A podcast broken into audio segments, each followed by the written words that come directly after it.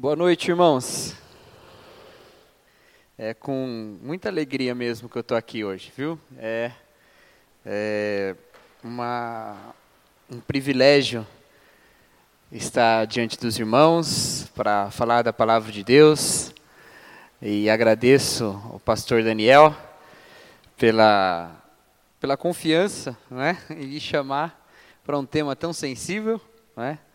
Confesso que quando ele me contatou, eu respondi positivamente ao convite, mas é, não, não me sentia é, confortável, porque não é um tema confortável, não é?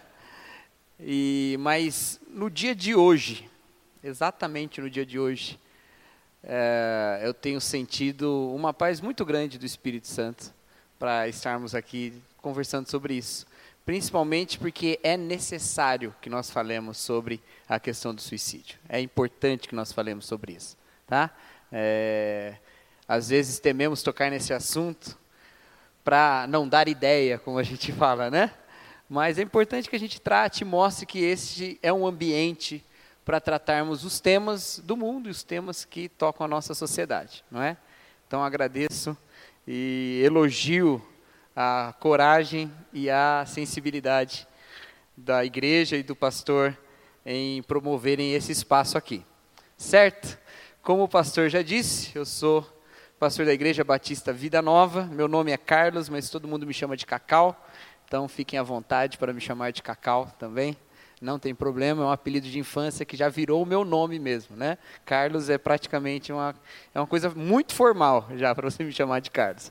Eu estou aqui com a minha esposa, Natália, que me acompanha em todos os lugares que eu vou, quase, e que tem sido realmente bênção de Deus na minha vida, a luz de alegria e amor, e fico feliz de, neste dia, estar com ela aqui. E é isso. Vamos falar sobre suicídio na adolescência. Ontem o pastor me ligou, a gente acertar uns últimos detalhes daqui, e ele me perguntou se eu ia usar algum recurso para além do microfone e da voz mesmo, né? E eu tinha de fato pensado em fazer alguma coisa mais técnica, com dados e e, e gráficos e coisas que fossem bem estatísticas, né? Mas no meio da preparação, eu resolvi que ia fazer de uma maneira diferente. Isso porque vocês não estão aqui diante de um técnico, não é? A respeito desse tema, mas vocês estão com um pastor e é uma abordagem pastoral que eu farei. Há dados e os usarei, né? utilizarei no momento certo, mas não é aqui um, um encontro sobre dados, sobre estatísticas. É um encontro sobre a palavra de Deus e o que a palavra de Deus tem a ver com esse tema. É? E vocês, eu já sei que terão também encontros com pessoas é, de formação muito mais específica do que eu, para falar de outras coisas, mas que também tocam esse assunto. Então, vocês, eu pensei, é melhor então eu trazer uma abordagem que seja diferente desta outra, né? E creio que será bom porque o que vem da palavra de Deus é bom, né? Então é isso que a gente vai fazer aqui hoje, tá bom? Então vamos lá. É, além de pastor, eu sou professor também professor da, do ensino básico e público, né? dou aula de história na, na escola pública, é, na cidade de Campinas, e é, tenho convivido com adolescentes, não só na igreja, né, que a gente sempre convive com adolescentes, mas também neste outro ambiente de trabalho, o qual já também faço parte, já faz fazendo 11 anos que eu leciono. Né? Eu tenho mais tempo de professor do que de pastor.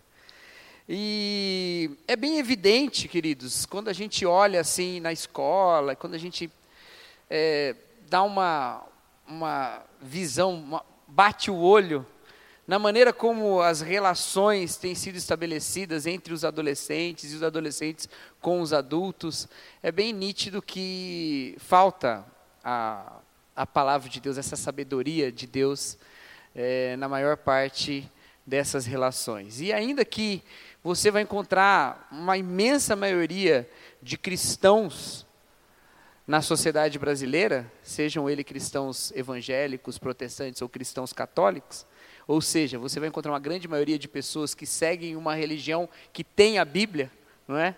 De alguma forma, é, é bem evidente que quando a Bíblia não ocupa o lugar central na vida e na família, as coisas começam a desandar, né? E essa essa centralidade da palavra de Deus que a gente adota, especialmente nas igrejas herdeiras da reforma protestante, ela nos dá uma segurança, um alicerce para nós conduzirmos a nossa vida. E uma vida, como foi mencionado aqui, que é em abundância se estiver em Jesus Cristo. Não é? Então, é importante que nós nos lembremos disso, e por isso vamos abordar biblicamente esse tema, tá bom? Então, nós vamos falar assim, vamos fazer uma divisão aqui, tá? A gente vai falar um pouco de suicídio, a gente vai falar um pouco de adolescência, e a gente vai falar bastante sobre como é que a fé está nisso tudo, como a palavra de Deus é, toca nisso tudo, tanto nas questões pessoais de cada adolescente e jovem que estão aqui presentes, como também nas questões dos outros, como nós participamos também na, nesse assunto na vida das outras pessoas, tá bom? Então, o suicídio é uma tragédia, né? É uma tragédia. É algo triste, terrível, é, não só do ponto de vista é, da nossa sociedade, mas também do ponto de vista bíblico, o suicídio nunca é bem visto na palavra de Deus. Ele é sempre colocado como um. Às vezes que o suicídio apareceu na palavra de Deus, aparecem como um ponto de luta e desespero, né? Uma, um, um, um, exagero da, da, de uma desordem interna, né? Então a gente vê isso quando a gente lá, vai lá a história de Saul, que no final das contas nem se suicidou, né? Foi morto no último minuto por um soldado. Ou quando a gente vê também o caso de Judas, clássico, né? A gente vê que o suicídio tem a ver com essa desordem, né? Essa desordem interior de alguma forma, porque a gente tem como um fato básico da vida a vontade de viver, não é? Como um fato quase biológico, não é? O chamado instinto de sobrevivência, não é? Você não precisa pensar para tentar garantir a sua vida. Num momento de instinto, você tenta defender a sua vida. E parece que o suicídio vai no caminho contrário disso. Né? Ele parece andar na contramão. Há um autor americano que divide o suicídio ou os suicidas em quatro grupos diferentes. E eu gostei dessa divisão porque acho que a gente pode abordar biblicamente esses quatro grupos, ainda que pensando rapidinho assim, quando eu tomei contato com esse autor e essa abordagem dele, eu acho que até talvez houvesse alguns outros grupos mais raros e específicos, mas esses quatro cobrem grande parte, não é? dos casos de suicídio, tentativas de suicídio. Né? O primeiro grupo é aquele que é, tenta tirar a sua vida para lidar com um problema ou uma dor muito profunda que o acomete. Geralmente, este ele não tem vontade de morrer. Não é que ele quer morrer. Ele enxerga a morte como uma forma de sarar daquela dor. E por algum motivo, o seu sentimento e o seu intelecto estão desconexos, porque ele não consegue mensurar que tirar essa dor é também tirar o resto da vida toda, não é só tirar essa dor por meio do suicídio. Não é? Então, não, geralmente são os suicidas mais impulsivos, aqueles que tiram a sua vida porque tem uma dor e um problema e para lidar com aquilo eles tiram a sua vida. A gente vê casos, por exemplo, acho que se enquadram um pouco aí, é um pouco difícil às vezes de classificar um caso concreto, mas aqueles que, no momento de grandes crise econômica, aqueles altos executivos de empresa que se lançam das janelas dos prédios, né? Eles não premeditaram aquilo, eles entraram um dia para trabalhar e a bolsa caiu e eles resolveram se jogar também, acompanhando o movimento da bolsa quase, né? E caindo lá embaixo e se matando. Este não, não pensaram naquilo. Foi um problema, eu vou lidar com esse problema, claro, acumulando talvez durante o tempo mas chega num ponto em que resolve, não, se eu puder fazer essa dor parar, que ela pare. E eles vão é, tomar essa decisão. O segundo tipo, o segundo grupo, é aquele que toma o suicídio como uma, uma forma de vingança ou uma forma até de uma mensagem, não é? Então, tratam o suicídio como uma maneira de estabelecer uma, uma fala, é um ato dramático. Né? E estes também não percebem, às vezes, que, de novo, né, sempre rola essa desconexão entre o intelecto e o sentimento, né? eles não percebem que, ao tomar essa decisão, eles não verão concretizada a mensagem que eles estão lançando ou a vingança que eles estão tentando proporcionar. Um caso clássico no Brasil, e esse é mais fácil da gente é, colocar, até pela minha própria formação de historiador, é do ex-presidente Getúlio Vargas, não é? O seu suicídio, para quem não sabe, o seu suicídio foi acompanhado de uma carta que era uma mensagem política. Pouco tinha a ver com as suas questões pessoais. Né? Então ele falava ali a respeito de todas as tentativas que ele tomou, e alguns historiadores chegam a dizer que o movimento político de Getúlio Vargas para a manutenção da sua política, que aconteceu de fato, ela, ela teve uma sobrevida, foi o suicídio. E alguns dizem, se ele não se matasse, ele não teria manutenção dessa política, mas teve, porque enviou essa mensagem ao tirar a vida. Agora, do ponto de vista dele, ele nem viu isso acontecer, não é? ele foi-se, né? por achar que esse era o meio de passar uma mensagem, ou de tocar, talvez até como uma vingança, aqueles que se opunham à sua política, ou em outros, outros casos, aqueles que se opunham a alguma coisa da sua vida, ou que identificava que lhe fazem mal, então vou me matar como vingança. Não é? E isso não. não é, é, é, é como uma frase a respeito desse grupo, desse mesmo autor, que diz que é, é uma, uma ambição que está para além da própria ambição. Ele quer atingir uma coisa que só é possível quando ele já não consegue mais atingir nada. Não é? Então é isso. O terceiro grupo é o grupo dos que se encontram numa situação ou num problema que eles acreditam que o único remédio é esse. Né? Então, já não é mais aquele caso primeiro de um problema pontual, mas de uma circunstância, de uma situação no qual ele foi entrando, entrando, e geralmente a gente encaixa aí é, aqueles que estão em algum, alguma questão de saúde mental ou emocional que os levam a essa decisão. Uma percepção de que a vida é, é, só é remediável e as dores da vida, os problemas da vida são remediáveis apenas na morte. Esse grupo geralmente traz inclusive um pensamento que ele, é, ele não faz sentido. Além do próprio pensamento de tentar dar o fim ao problema, dando fim à vida, ele tem um outro pensamento que não faz sentido, o de, de pensar assim, olha, eu vou livrar aqueles que me cercam de problemas quando eu sair da vida deles. E não é o que acontece. Geralmente, quando ele sai da vida das pessoas, causa mais dor, mais e dores assim é, é, é perenes, dores que vão acompanhar até a morte. A, a família de um suicida sofre com a ausência e com a, a, a tristeza da, da tragédia, né? Então carregam e se enchem de perguntas e dúvidas, ou entram num estado de negação para não, não lidar com um sentimento, às vezes, de culpa, que também é, é, é, injustificado, né? porque o suicídio é, por definição, tirar a própria vida e não outro tirar a vida da pessoa. Né? Então, este é o terceiro grupo.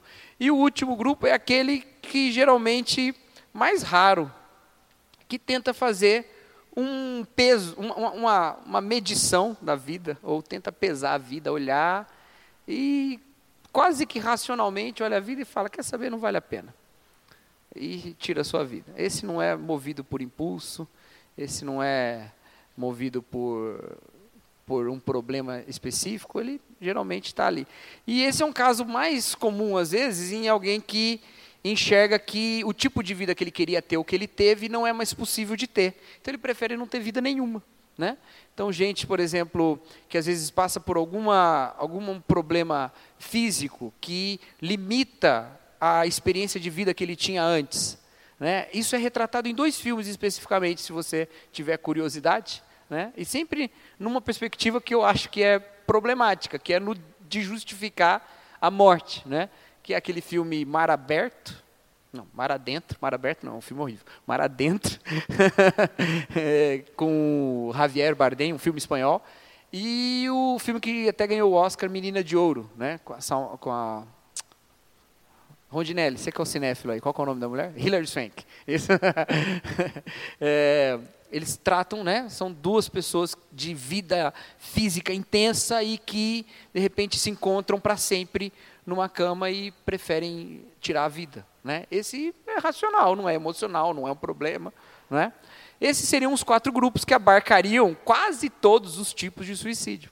Mas, biblicamente, a gente pode responder todas essas questões. Na verdade, teologicamente, a gente pode enxergar, do ponto de vista de Deus e do relacionamento dele com os homens, que todos esses motivos, eles não fazem jus com a história que Deus escreve através das nossas vidas, com o plano e com o sentido que Deus coloca no mundo e para a nossa vida, tá? Então, o primeiro grupo lá, que é o mais impulsivo, o que não não não planeja, mas resolve de uma vez porque encontra um problema é, muito grande ali e resolve fazer isso. Este grupo é um infelizmente, de alguma forma, escapou-lhe da percepção de que os problemas, por maiores que sejam, eles não vão destruir a nossa vida se nós não destruirmos a nossa vida nós mesmos, não é? E que Deus oferece sempre uma redenção e uma remissão para todo tipo de problema e culpa no qual a gente entrou. Então, esse, por exemplo, o que eu falei do, altos executivos que se lançaram da janela, ou políticos em países do Extremo Oriente que, pela vergonha da corrupção, tiram a própria vida, eles não conhecem ou não se lembram ou não têm noção de que Deus oferece perdão mesmo para eles. Que antes da morte, Deus está na vida chamando-os para uma vida apesar deste problema e através desse problema, atravessando esse problema, passando para o outro lado. Ele pode causar dor, ele pode causar tristeza, ele pode causar alguns danos sociais, familiares, mas ele vai passar e dele Deus pode tirar algo de bom. Estes momentos de abalo por mais profundos que sejam, eles nos trazem também uma perspectiva de renovação. E mesmo que eles sejam culpa nossa, e que carreguem com si a vergonha da nossa culpa. Deus apresenta a cruz como aquele lugar onde nós depositamos a culpa e o fardo da culpa. Então, por todas essas razões de problemas pontuais, Deus continua brilhando uma esperança. Focar a esperança é o segredo para viver. Focar o problema é o segredo para não viver. Então, o segredo para viver é olhar a esperança de Deus que continua sendo ofertada dia após dia. O segundo grupo, que é o grupo da vingança ou da mensagem, este perdeu a percepção de que essa vida não é uma vida de causarmos dor e dano ao outro e nem de perpetuarmos uma ideia a partir da nossa morte mas de vivermos para a bênção e o amor do próximo, exercendo o perdão, exercendo o cuidado, não é? Então, não existe nenhuma causa pela qual nós vamos tirar a nossa vida. Existem causas pelas quais nós devemos morrer. E essas causas estão vinculadas ao amor que nós devemos a Deus e ao próximo, mas não tirar a nossa vida por elas. Se levá-las às últimas consequências significará claramente para nós a morte, tudo bem, a gente vai, mas nós não vamos tirar a nossa própria vida. Vou dar um exemplo para vocês. Ir para um, um campo missionário onde você sabe que dificilmente você sairá de lá vivo, não é? E você vai, mesmo assim. Pô, foi uma decisão deliberada de arriscar a sua vida ao máximo, mas não é um suicídio. É viver por uma causa e morrer por ela. Agora, se matar como um testemunho de alguma coisa, como um testamento de alguma coisa, é perder o sentido do tipo de testamento que Deus quer fazer. O apóstolo Paulo diz que nós é que somos as cartas escritas com sangue, não é? Então é a nossa vida que testemunha, não a nossa morte. Então nós testemunhamos com a vida.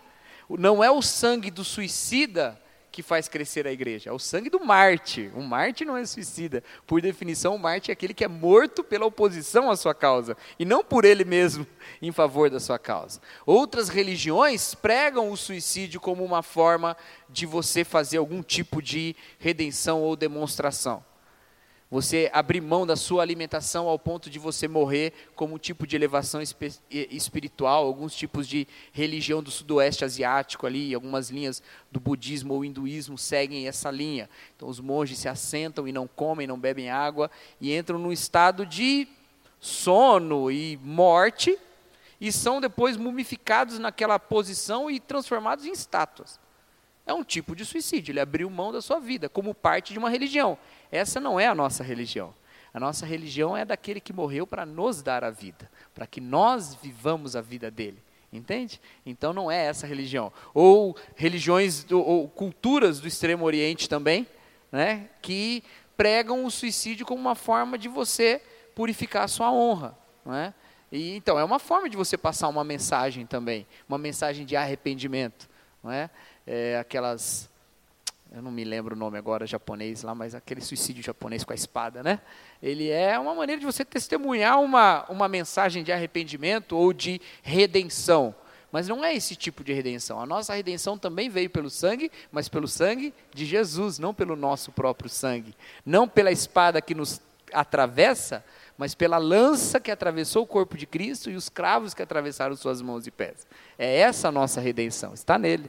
Então também o segundo grupo a Bíblia dá uma resposta. Não, não é essa a opção. Não tem essa opção.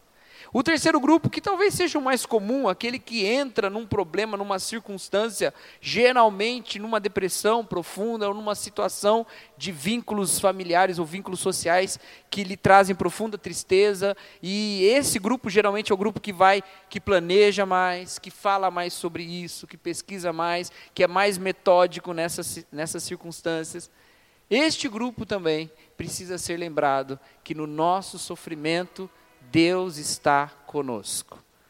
Ainda que você se sinta abandonado por todas as pessoas, Deus continua com você. Tá bom? Deus continua com você. E Ele continua com você te chamando para a vida, não te chamando para a morte. Ele continua com você dizendo: Eu quero caminhar com você neste mundo ainda. Não está na hora de sair dele. Continua comigo.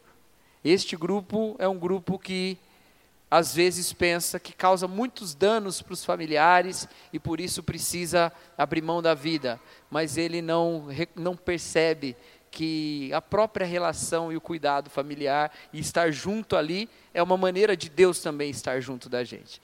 E ele deveria voltar o seu olho, os seus olhos para isso. A gente vai falar um pouquinho mais sobre depressão mais para frente e, eu não vou entrar tão profundamente nisso. Mas Deus está contigo em todo o tempo, ainda que você não perceba.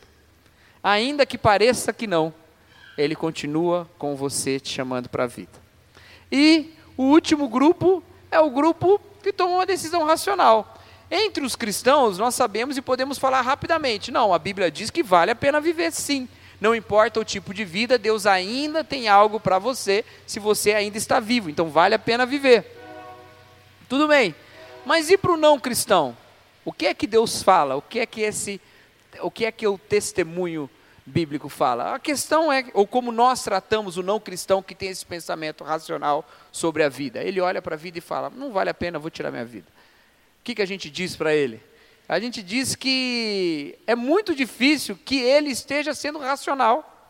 Ele pode estar se achando racional, mas ele não está. Porque ele não, ele não tem como avaliar se ele está de fato avaliando, se a sua avaliação do mundo é justa e da vida é justa. Então, nós ali diante dele apresentamos a face graciosa de Jesus Cristo, um compromisso de caminharmos e de estarmos juntos e mostrar que a vida vale a pena assim, mesmo a dor, porque é, a dor também se tira a beleza dela, não é? Se você encontra também graça e beleza na dor. E é isso. Então falamos do suicídio de uma maneira mais geral, sem focar a adolescência. Mas a adolescência tem os seus próprios problemas, tem seus próprios agravantes. Na verdade, o tema do suicídio na adolescência ele é um tema que está tomando a sociedade muito rapidamente, porque tem crescido muito rapidamente. E tem crescido rapidamente nos últimos anos, sem uma explicação simples e satisfatória. Todos que tentaram dar alguma explicação simples a davam insatisfatoriamente. E todos que tentavam satisfazer o que a explicação simples não dava, caíram em explicações tão complexas que não explicavam, porque eram complicadas demais. Então é muito difícil nós abordarmos esse tema. Do ponto de vista da própria academia, isso é difícil da gente abordar. Quando eu fiz a faculdade de História, nós tínhamos disciplinas sobre psicologia do desenvolvimento, nós estudávamos adolescência, várias disciplinas de psicologia lá. E nós fizemos um trabalho sobre suicídio na adolescência. Olha só como as coisas acontecem, né? E agora eu estou aqui falando sobre isso. E eu lembro que naquela época foi muito difícil achar bibliografia para fazer esse trabalho. Era muito complicado, porque é um tema de pouca abordagem e, e assim como o suicídio, acho que em termos gerais, também na adolescência as características mudam do ponto de vista cultural, do tipo de, de, de relacionamento e visão de mundo que aquele adolescente tem e compreende, e do tipo até, e, e, questões até econômicas e sociais, tudo isso influencia, e a gente não sabe direito é, como abordar satisfatoriamente. Mas a gente sabe algumas coisas, e essas algumas coisas são o que a gente tem, e isso que a gente tem é bom que a gente saiba também como igreja e como família, para a gente é, tratar melhor. Não é? Então, a adolescência é um período de, com muita confusão. muita confusão interna, é ou não é? Quem não é adolescente aqui já foi, certo? é um período de muita confusão interna. É um período de ruptura. É um período de ruptura com um monte de coisa da infância. Muda muita coisa, não é? Alguns vão dizer que você tem um luto da infância na adolescência. Você larga para trás lá algumas coisas e aquele tipo de vida é, que você tinha, o tipo de entendimento do mundo muda tão drasticamente que você fica confuso e até como expressar isso. E esse é um agravante da questão do suicídio na adolescência, porque os mais velhos falam mais sobre isso. Os mais novos não. Então, se todo suicídio é repentino, inesperado, e é, viu? Porque é impressionante, mesmo que a pessoa fale sobre tirar a vida por dias a fio, quando ela tira de fato, todo mundo não esperava. E é assim mesmo, é desse jeito, é sempre inesperado. Porque, não sei, a gente sempre tenta acreditar que o melhor vai acontecer, né? Então é sempre inesperado. Me lembro de um caso na faculdade de história, mas depois que eu já tinha saído, então alguns colegas meus que permaneciam lá me contaram, de um jovem que estava na aula e falou: Eu vou me matar. E saiu da aula. E ele foi, subiu na caixa d'água da Unicamp, pulou e morreu. E ninguém sabia por quê, e ninguém esperava, mas ele disse que ia. É sempre inesperado, mas do ponto de vista do adolescente, ou melhor, quando envolve o adolescente, é ainda mais inesperado. Porque, em geral, não existe uma elaboração de uma mensagem sobre isso, porque é um monte de confusão acontecendo. É um monte de questões ali dentro, não é? E é difícil que eles consigam expressar. Não é porque são adolescentes incapazes, não, não é isso não. É porque é muito difícil mesmo dizer o que está acontecendo. Não sabe nem mencionar os, os, conflitos internos. E isso é normal, é normal. Então, já que eu já falei de filme aqui, tem um filme que eu acho que fala bem sobre isso, que é aquele Divertidamente, né? Eu não sei se as psicólogas aqui presentes aprovam, mas eu acho que sim, outras que eu conheci aprovaram. mas fala um pouco sobre essa, essa quebra né? e isso é visual no filme, essa quebra de mundo que acontece nessa passagem da infância para a adolescência. E como isso é difícil de lidar e difícil de expressar. Então, às vezes você vê, ah, adolescente é rebelde. Qual que é o fruto da rebeldia do adolescente? Porque todo adolescente é rebelde, porque nem, nenhum adolescente é rebelde o tempo todo, inclusive, né? Mas qual que é o fruto da rebeldia? É esse mundo no qual ele não se reconhece com uma pessoa que ele está se tornando, que ele ainda não aprendeu a reconhecer também, e tem uma hora que ele fala, ah, quer saber, é difícil demais me adaptar com essas coisas todas. Não é? Acontece também na adolescência uma afirmação da identidade e de uma ruptura da identidade dos pais. Tem uma hora que o adolescente fala: peraí, agora eu sou uma pessoa separada de vocês. Vocês são uma outra pessoa. Eu estou criando a minha personalidade, a minha identidade. Até agora eu fui certinho, mais ou menos, o que vocês quiseram fazer de mim. Mas esse vaso que vocês estão modelando está endurecendo agora. e está tomando seus próprios termos e sua própria forma. Então, existem rupturas e afirmações na adolescência. É muito interessante, eu dou aula hoje para crianças, pré-adolescentes. Hoje eu tenho os, os, alunos mais novos, né? Vão ali dos 11, 12 anos mas já dei aula para adolescentes, até já tive alunos que eram mais velhos que eu quando comecei a dar aula, e jovens mais, né? E, e é muito interessante isso, como o mesmo tema, porque a história lá, você faz todo o currículo de história no, no primeiro grau, depois você ensina todo o currículo de novo, só que com uma abordagem mais aprofundada no segundo grau. E como às vezes o mesmo tema e o mesmo período histórico evoca sentimentos diferentes quando você fala com as crianças e quando você fala com os mais velhos. Porque estão em períodos diferentes.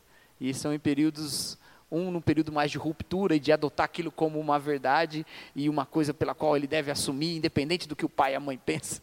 E outros, e quando mais novos, estão ali ouvindo de uma maneira mais é, submissa, menos é, é, questionadora, não é? Então, essas coisas assim, você vai percebendo essa mudança e isso acontece também, essa afirmação da identidade e que parece criar às vezes uma barreira entre pais e filhos. E se você não tomar cuidado, cria mesmo. E se criar é um problema. Não deixa criar. Não é ser invasivo, é respeitar a formação da identidade, mas não abra mão de participar da vida do filho, não abra mão de se interessar pelos novos interesses deles eles vão ter interesses de coisas que você não tem, né? mas você é, pode se informar e participar também disso. Né? É, eu, eu, tenho, eu vou, vou citar meus cunhados aqui. Meus cunhados já não são mais adolescentes, é, bom, encaixa ainda, mas já são jovens de vinte e poucos. E outro dia eu estava na casa do meu sogro, meu sogro conversando com ele sobre esportes eletrônicos. E eu olhei para o meu sogro e falei, ué, que negócio, você está sabendo mesmo, né? Por quê? Por quê? Porque é uma coisa nova que eles se interessaram e ele participou, eu achei super legal isso, né? Não foi invasivo, não forçou, não falou, ah, me mostra aí que eu quero aprender, com quem que você está jogando, que você está falando. Não, calma.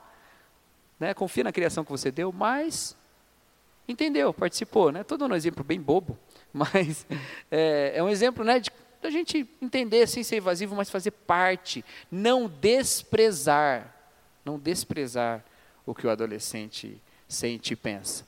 Quando eu era menino, parafraseando o apóstolo Paulo, quando eu era menino, eu gostava das mesmas músicas que meu pai gostava, exatamente as mesmas. Às vezes até exagerava em gostar delas para mostrar para ele que eu gostava. Tá? Então ele gostava de MPB e eu gostava também. Ele gostava de música clássica e eu gostava também, ao ponto de, às vezes, eu pegar o CD de música clássica, botar e ficar ouvindo, com 9, 10 anos, assim, para mostrar para ele que eu gostava. Quando eu fui me tornando adolescente, o rock and roll tomou minha vida, né?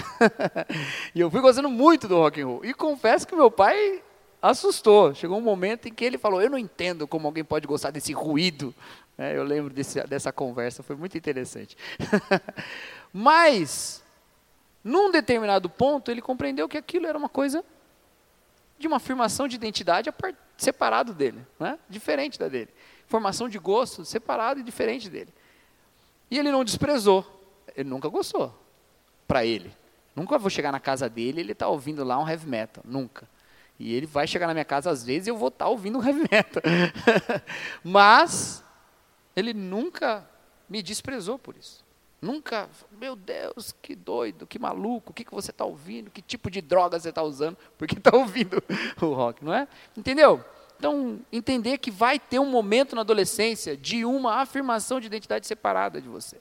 E como é que a gente cria uma, já vamos entrar um pouco nisso, como é que a gente cria uma base pela qual a gente pode julgar? Porque tem coisas que você vai ter que impor limite, você é o pai, você é a mãe, estou né? me direcionando aos pais agora, né?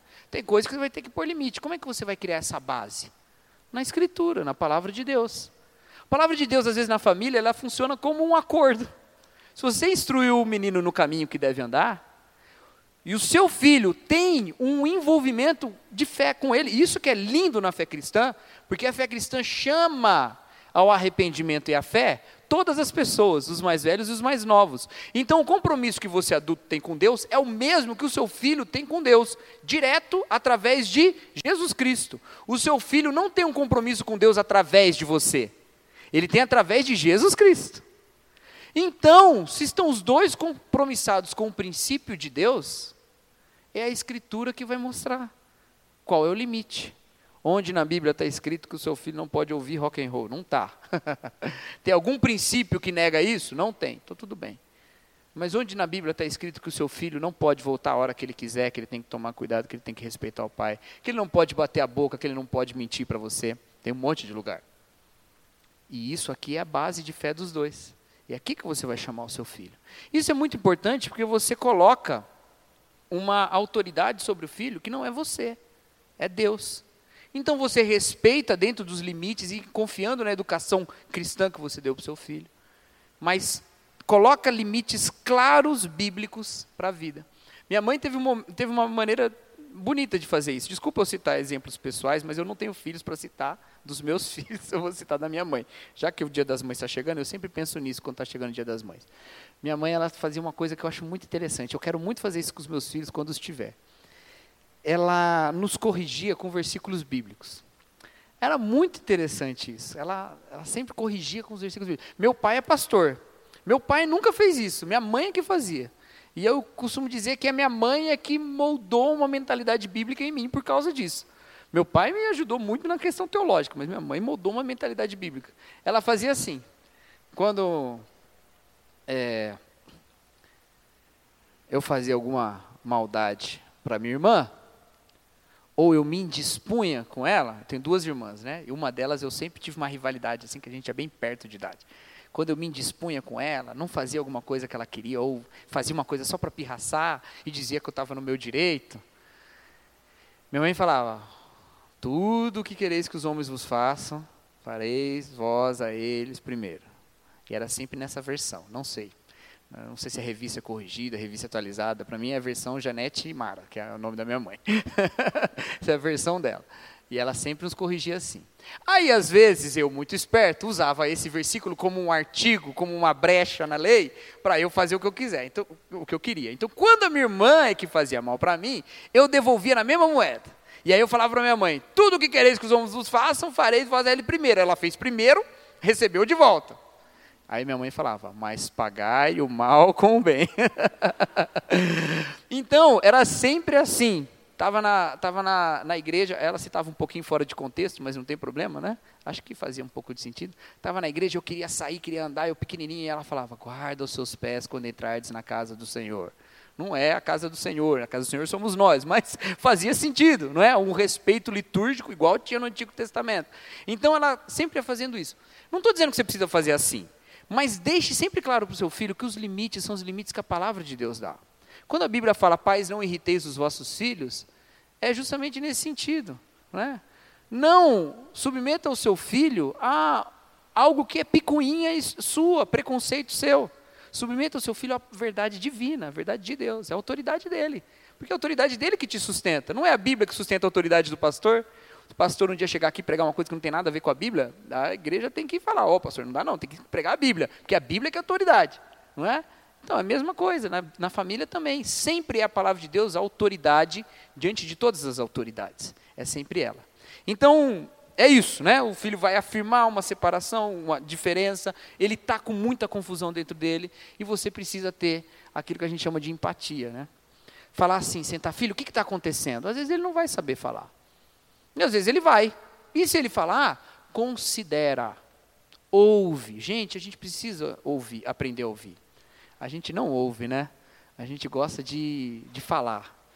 A gente cada vez mais tem monólogos coletivos, né? A gente fala junto do outro, né? A pessoa vai te contar um problema e você fala, não, mas comigo uma vez.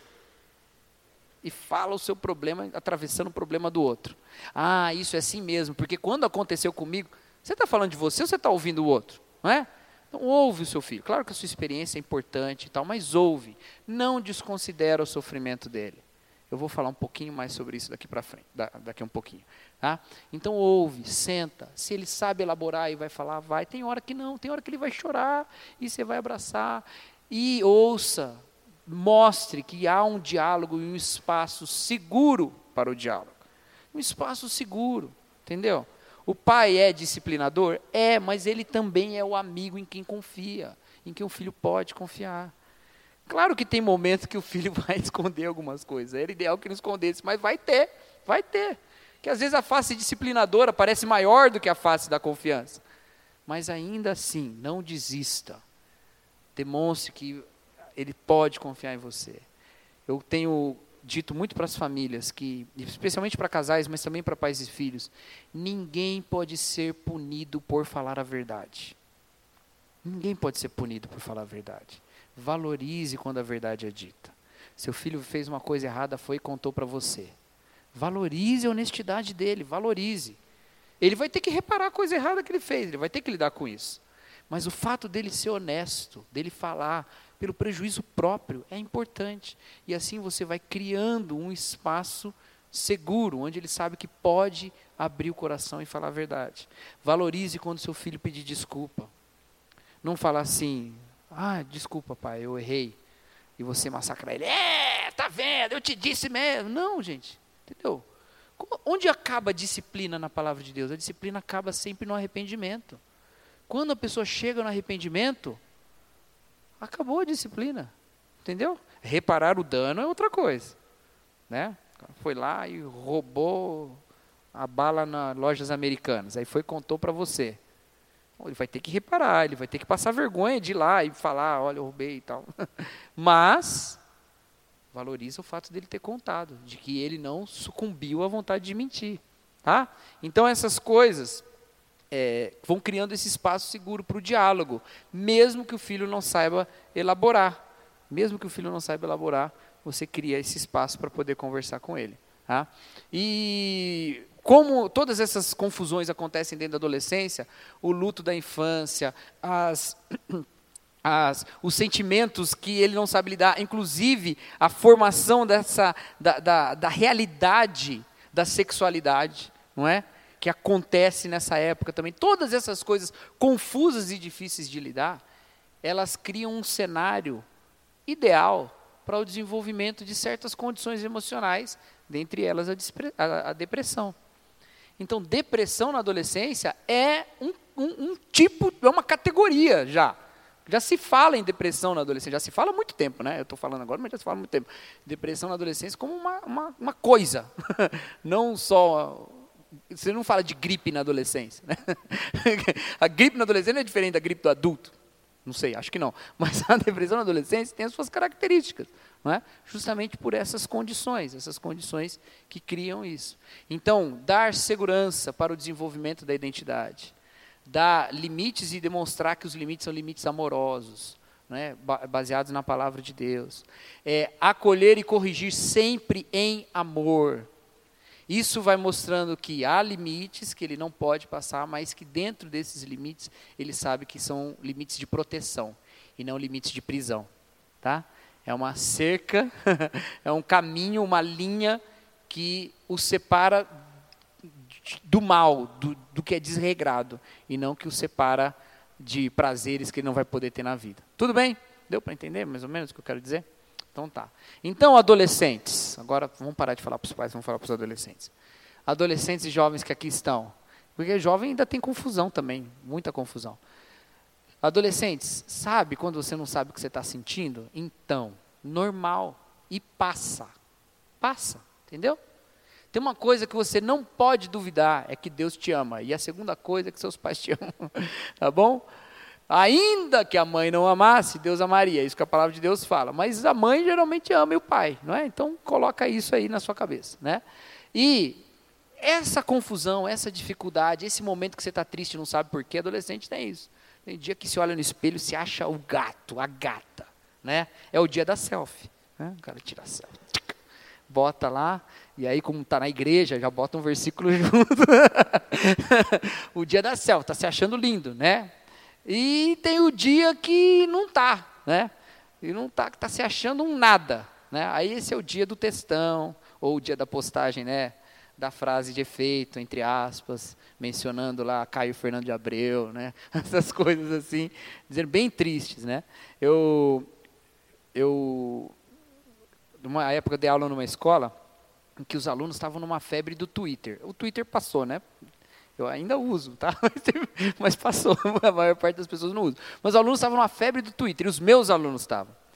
E aí eu cheguei lá, falou, professor novo, você tem Twitter? Tenho. Ah, vamos seguir. Todo mundo seguiu, ia seguir de volta. Era bom porque eles não podiam xingar eu muito no Twitter, né? Porque eu estava seguindo. Então, só xingava os outros professores. E, e aí, era engraçado que eu entrava na bio do Twitter deles para ver, né, o que, que eles achavam de si mesmo e tal, e estava escrito assim, é, fulana, né? É, geralmente eram as meninas que escreviam assim, é, fã de Justin Bieber, apaixonada, bipolar. Aí, ciclana, corintiana, não sei o que lá, bipolar. Primeira vez que eu vi, falei, nossa, que segurança de expor o seu diagnóstico dessa maneira, né? Receber um diagnóstico médico, sou bipolar. Mas depois eu vi que era uma tendência de quase romantizar a confusão que ela tinha dentro de si, adotando uma identidade de uma doença.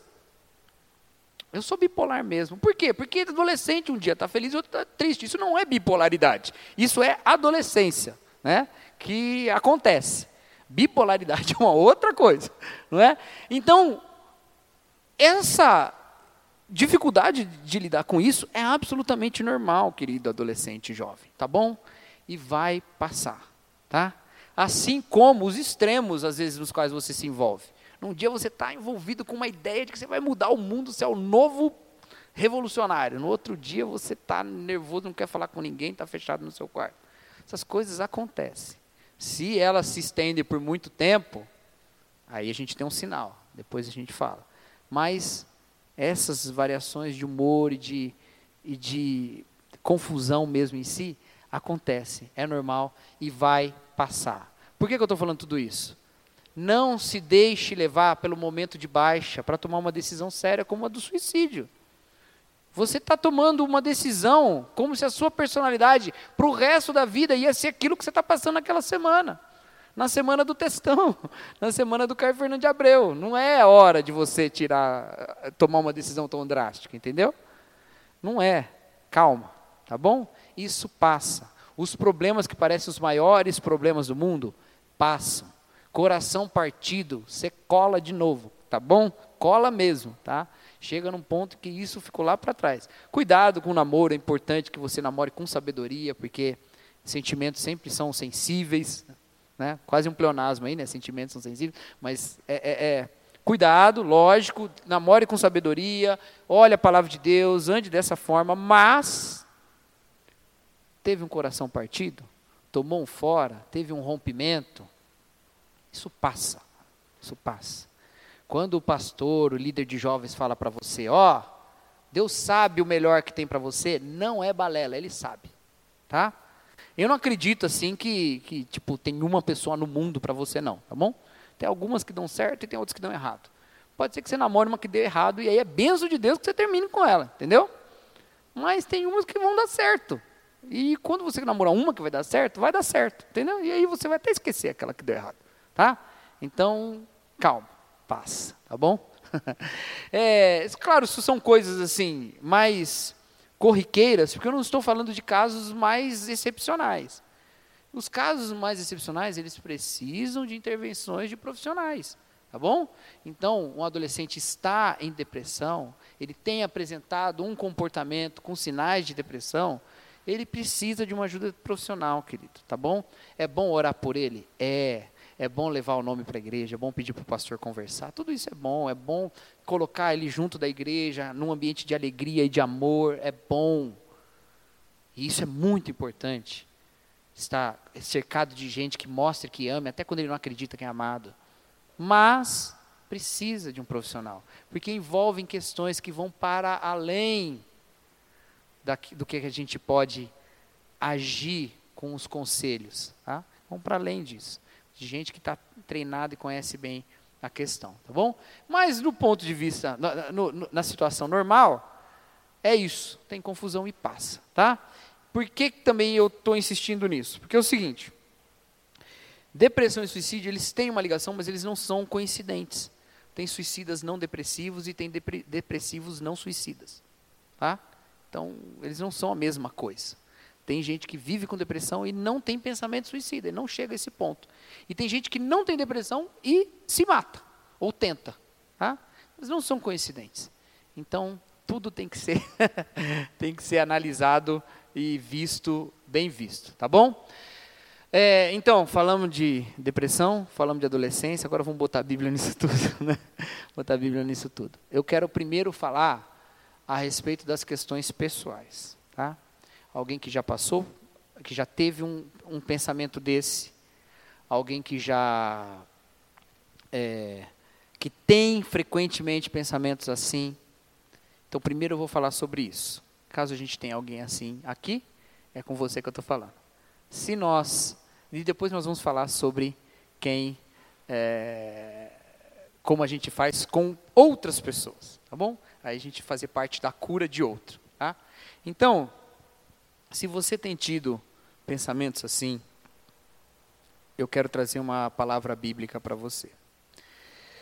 E, e eu quero dizer para você que, às vezes, a nossa mentalidade, a nossa consciência, ela é um depositário de mentiras.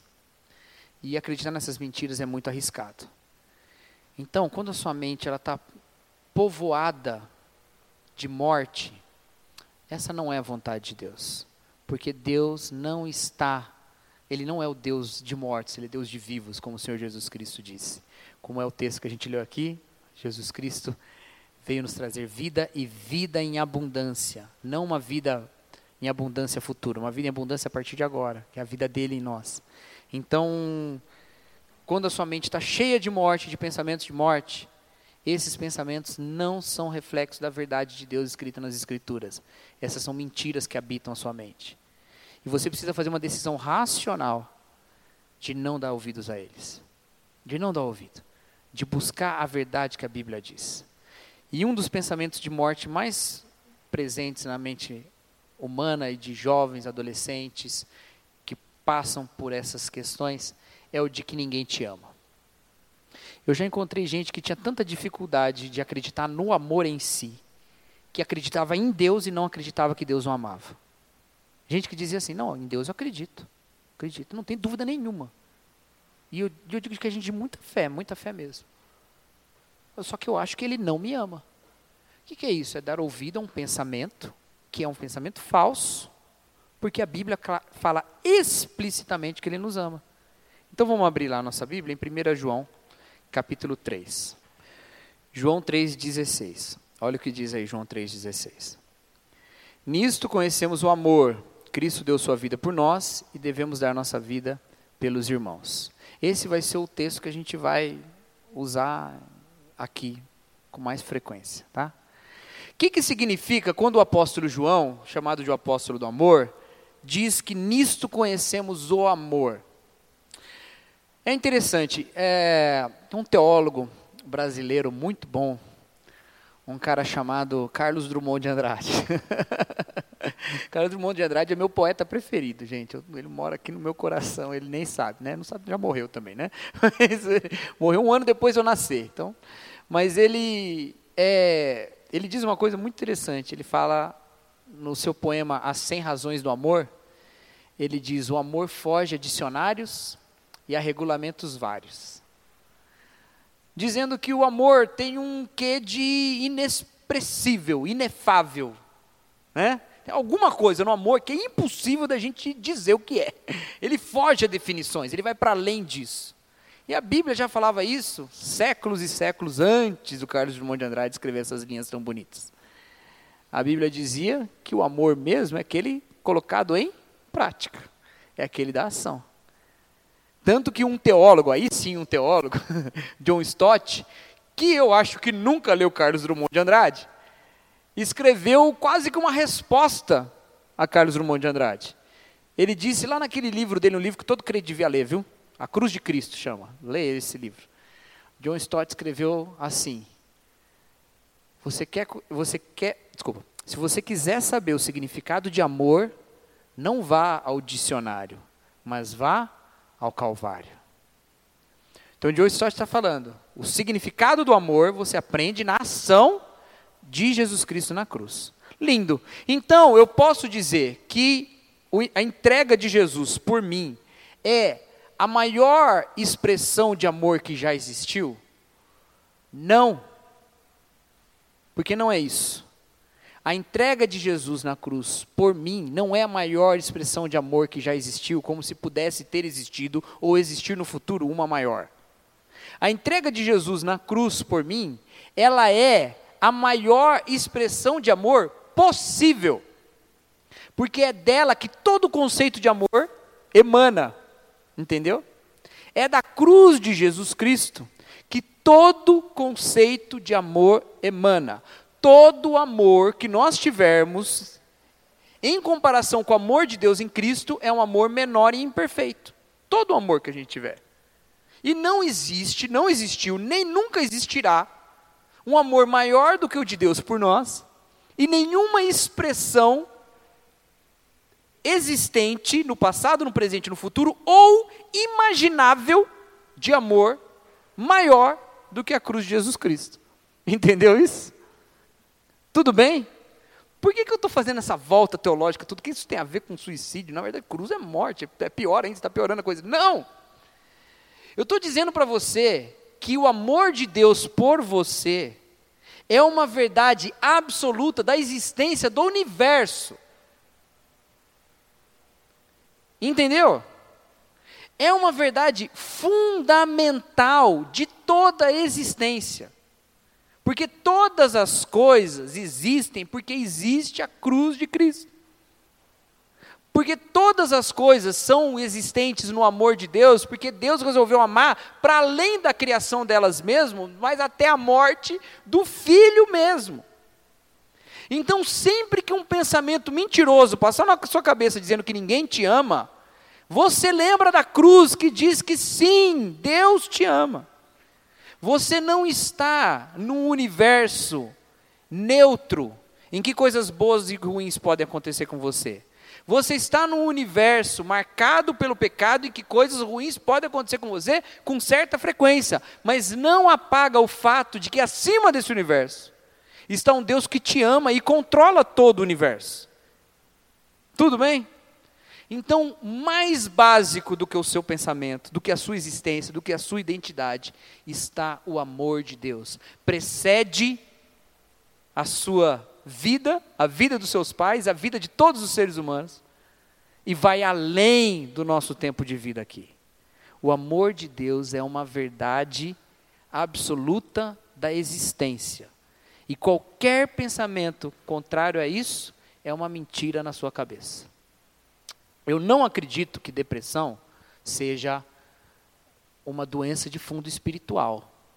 Não, aquele negócio, crente não pode passar por depressão, porque, né, depressão é, é coisa do diabo e tal. Não, não acredito. Depressão tem razões clínicas, tem questões químicas até.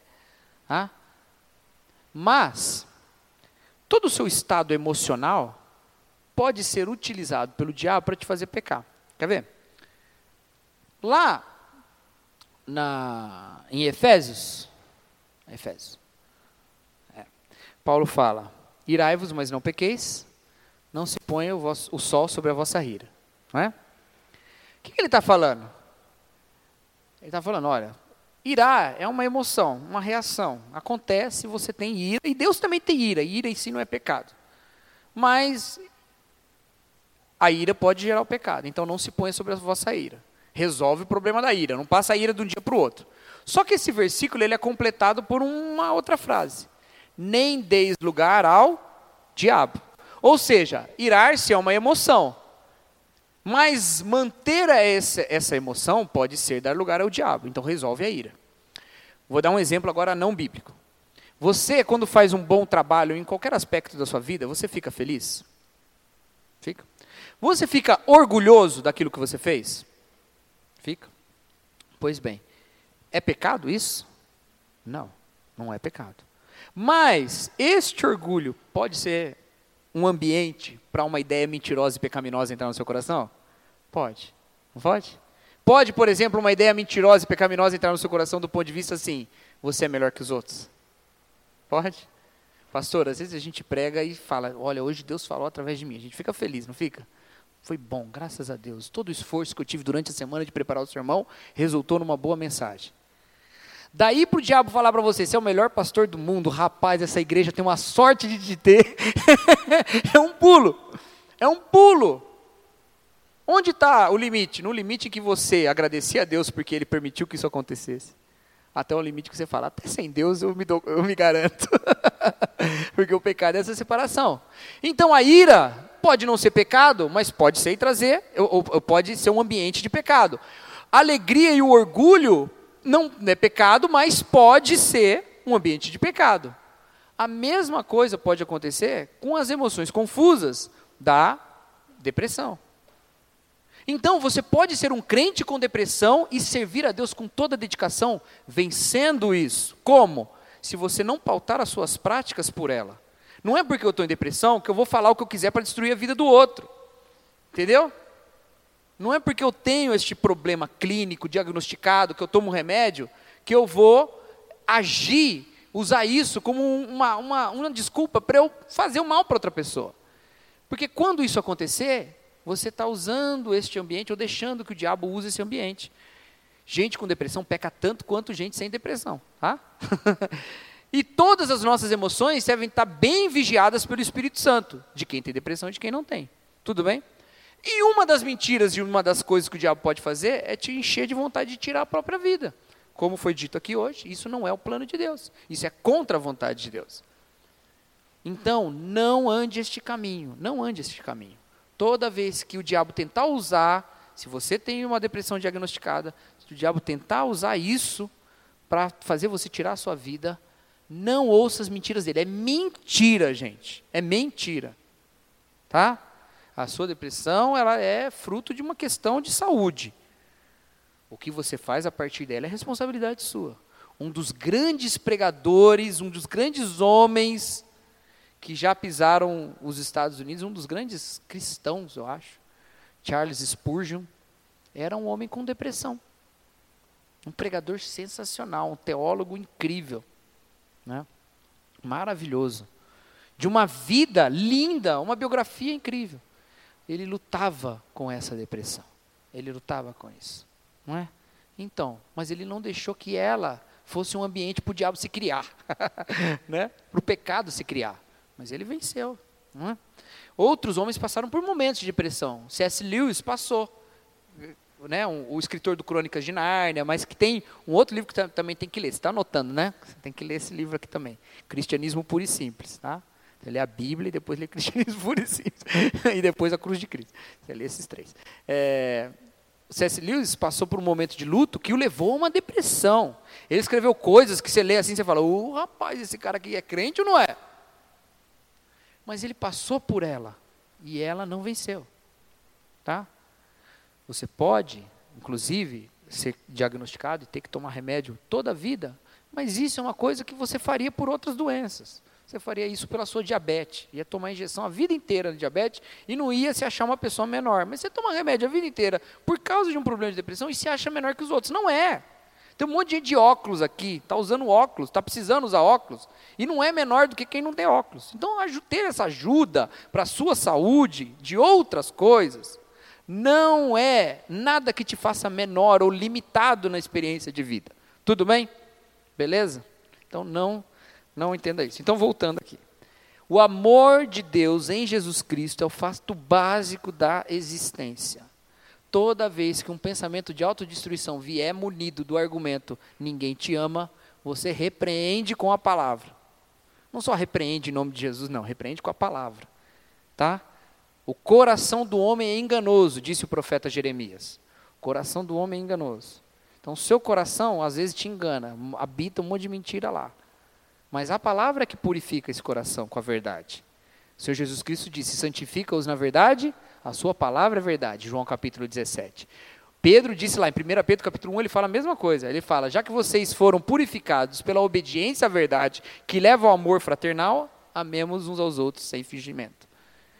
Quem é que nos purifica de toda maldade e mentira que habita na gente? A palavra.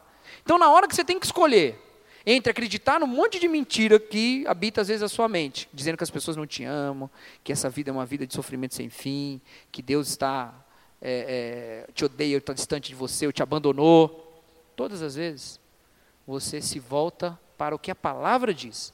Fala, se a palavra está dizendo, não importa o que a minha consciência e meu coração estão falando, a palavra ela deve habitar a minha vida.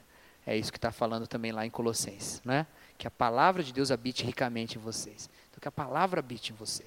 Tá bom? Beleza? Vamos continuar mais um pouquinho. Outra coisa. Estar triste é uma coisa normal da vida. E até tristezas que nos levam a sentimentos muito ruins. Abre sua Bíblia lá em Marcos capítulo 14.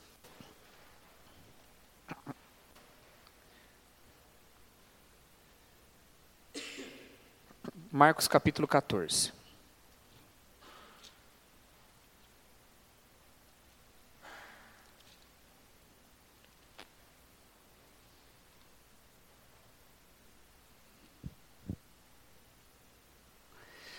A partir do verso 32. Vamos ler 10 versos aí. Marcos 14, de 32 a 42.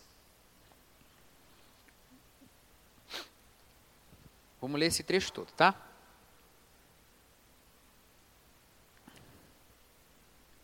Então foram para um lugar chamado Getsemane. E Jesus disse aos seus discípulos: Sentai-vos aqui enquanto vou orar. E levou consigo Pedro, Tiago e João. Então começou a afligir-se e a angustiar-se. Quem está se afligindo e angustiando aí? Jesus. Jesus Cristo e disse-lhes: A minha alma está tão triste que estou a ponto de morrer. Ficai aqui e vigiai. E adiantando-se um pouco, Jesus prostrou-se em terra e começou a orar para que, se possível, ele não tivesse de passar por aquela hora. E dizia: Abba, Pai, tudo te é possível, afasta de mim esse cálice. Todavia, não seja o que eu quero, mas o que tu queres. Voltando os discípulos, achou-os dormindo e disse a Pedro: Simão, estás dormindo?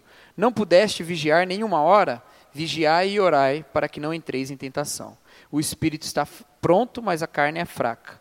Então ele se retirou de novo e orou, proferindo as mesmas palavras, e voltando outra vez, achou-os dormindo, porque seus olhos estavam pesados e não sabiam o que lhe responder. A voltar pela terceira vez, ele lhes disse: Ainda dormis e descansais? Basta, chegou a hora. O filho do homem está sendo entregue nas mãos dos pecadores. Levantai-vos, vamos embora, aquele que me trai, aproxima-se. Olha só. Primeira coisa aqui nesse texto. Jesus Cristo se entristeceu. Certo? A palavra de Deus fala que Jesus era varão de dores. Significa que ele passou por problemas e por dores e por sofrimentos e tristezas. Também a palavra de Deus fala que sobre ele estava a unção da alegria mais do que nos seus irmãos. Significa que Jesus também se alegrava, tanto que era chamado de comilão e beberrão, né? ia para uma festa, gostava de estar com o pessoal, né? Se alegrar na mesa, comer é um negócio que dá alegria, né? Principalmente se for carboidrato. Não, então está presente ali com os queridos e tal. Mas aqui ele se entristeceu. Não foi qualquer tristezinha, não. Ele se afligiu, ele se angustiou e ele falou: Eu estou com uma tristeza mortal.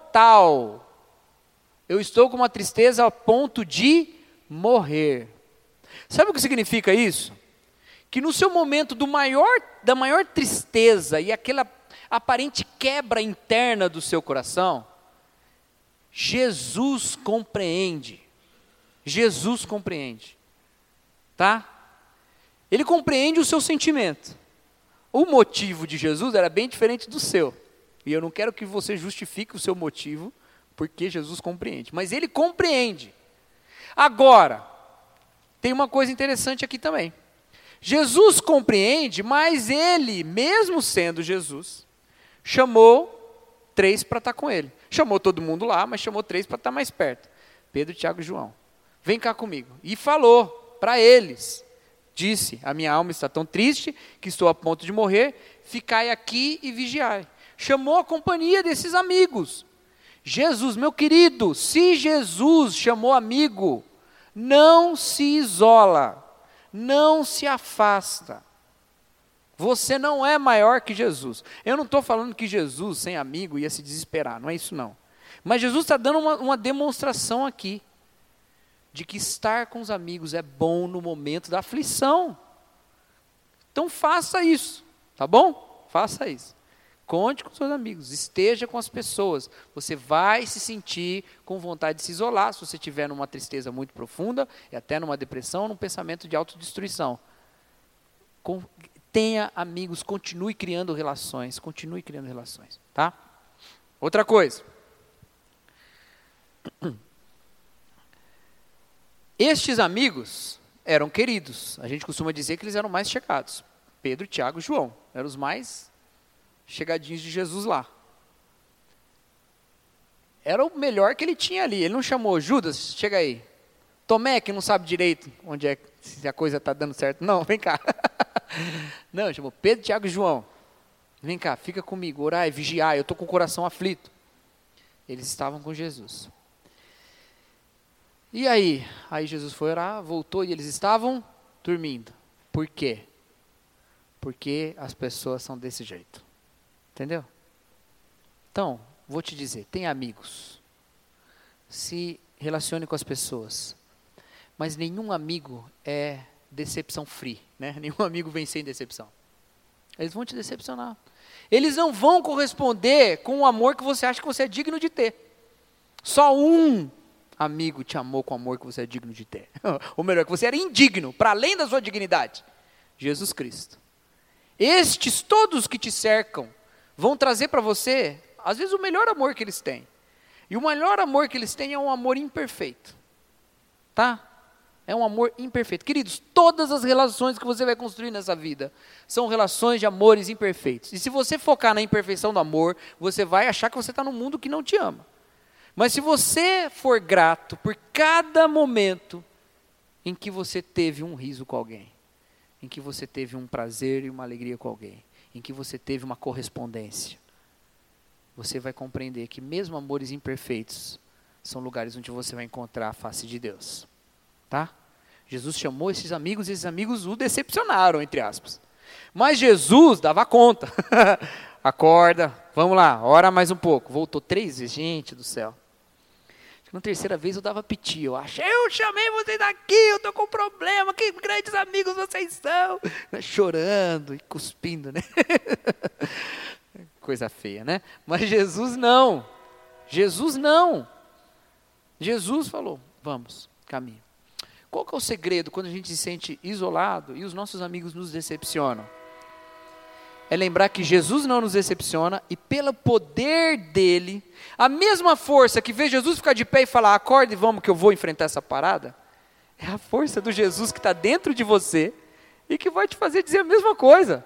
Levanta, sacode a poeira, vamos enfrentar essa parada aí, porque é Jesus que vai vencer, não sou eu. Entendeu? Então, cerque-se de amigo porque Jesus mostrou mas os seus amigos vão te decepcionar. Não carregue a decepção dos seus amigos como um problema seu, como uma, uma coisa que te diminua. Isso é porque a vida é desse jeito. Qual a solução para nos darmos com relacionamentos imperfeitos? Quando alguém vem com amor faltando um pouco, você acha que devia vir um pouco mais de amor, mas faltou um pouco? Você vai completar esse balde de amor que trouxeram para você com perdão. Você bota perdão lá. Perdão é o aditivo do amor imperfeito. O amor imperfeito chega e você bota um pouco de perdão.